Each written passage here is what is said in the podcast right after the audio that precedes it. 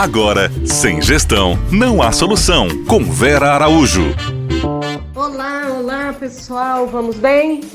Vamos bem? Vamos seguindo? Ótimo, então vamos aqui no nosso tema principal, nosso tema predileto: gestão de negócios na área de alimentos e bebidas. E essa semana a gente vai bater um papo com um menino que eu adoro, que é o Rodrigo Barbará, padeiro, padeiro jovem, padeiro atualizado, padeiro da pandemia, como diz ele, que vai trazer aí para nós algumas dicas de gestão, alguns toques que no decorrer do nosso dia a dia, no envolvimento daquilo do, dos nossos negócios, algumas vezes a gente deixa passar. Aproveitem as dicas dele, conte a sua história, façam suas perguntas. A gente vai estar tá sempre disponível para vocês lá no direct do nosso VA Underline Gestão de Negócios. Bem-vindo, Rodrigo! Fala galera, tudo bem? Eu sou o Rodrigo. É, vou falar um pouquinho sobre vocês essa, durante essa semana sobre gestão em padaria. Dentre tantos modelos que a gente tem, selecionei quatro pra gente poder falar um pouquinho. Uma padaria tradicional que a gente conhece, que compra pãozinho francês todo dia. É, padaria em hotel, que tem crescido bastante. Boulangerie e os padeiros de apartamento, de casa, que tem crescido absurdo esse tipo de produção durante a pandemia. E é um tema bem bacana pra gente conversar. Bom, vamos lá. Uh, me formei na MB em gastronomia, foi onde eu conheci a Vera, que foi uma das minhas grandes inspirações para escolher a pós, que é, foi no Senac em gestão de negócios e alimentos num curso da qual ela era uma das coordenadoras. E após isso a gente começou a trabalhar junto na consultoria. E atualmente, além de trabalhar com a Vera, uh, sou padeiro do Hotel Renaissance. E tenho a minha produção, sou um dos padeiros de pandemia que surgiram, né? Vou falar um pouquinho do nosso trabalho para vocês. Hoje, começando por padaria, no sentido mais comum que nós conhecemos, é aquela padaria que a gente vai, encontra um pãozinho, encontra um lanche, uh, encontra um arroz, um feijão, encontra às vezes até um almoço, uh, virou um multicomércio, né? Por que, que isso acontece? O pão francês, que deveria ser o, o, principal foco de uma padaria desse estilo, é um produto que tem uma margem muito alta, o CMV dele é extremamente baixo, porém o valor agregado é pequeno. Quanto custa um pão francês?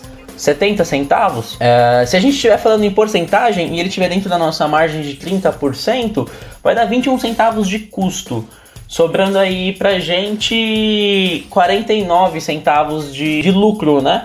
Em cima desse produto. Porém, é muito pouco, 49 centavos em cima de um produto é, é, uma, é um, um valor muito pouco agregado, né? Então, ou você vende muito para vender só pão francês, mas acaba não fechando a conta, porque você tem, você tem um aluguel caro, você tem mão de obra, você tem equipamento.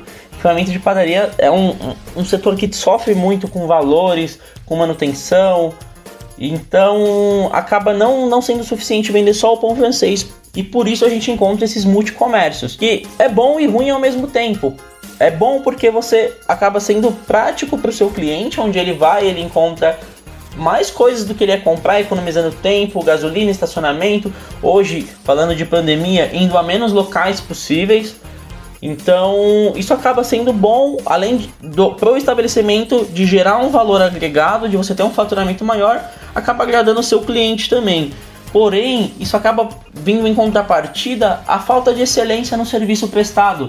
Porque quando você se dispõe a fazer tudo, dificilmente você vai fazer algo bom, porque você está preocupado com um todo e não focado em um serviço. Você precisa tomar muito cuidado quando se tem muitos serviços dentro de um único comércio. Primeiro, para não confundir a cabeça do cliente e também para não acabar deixando uma prática em desacordo com tudo que você já faz. Não sou contra, acho super bacana, Porém, é, é preciso ter um cuidado muito grande quando você faz tudo. Então, existem comércios, é, tenho inúmeros exemplos, como Padaria Bela Paulista, Padaria Brasileira, são multicomércios que servem quase tudo de alimentação e com um serviço de excelência, né?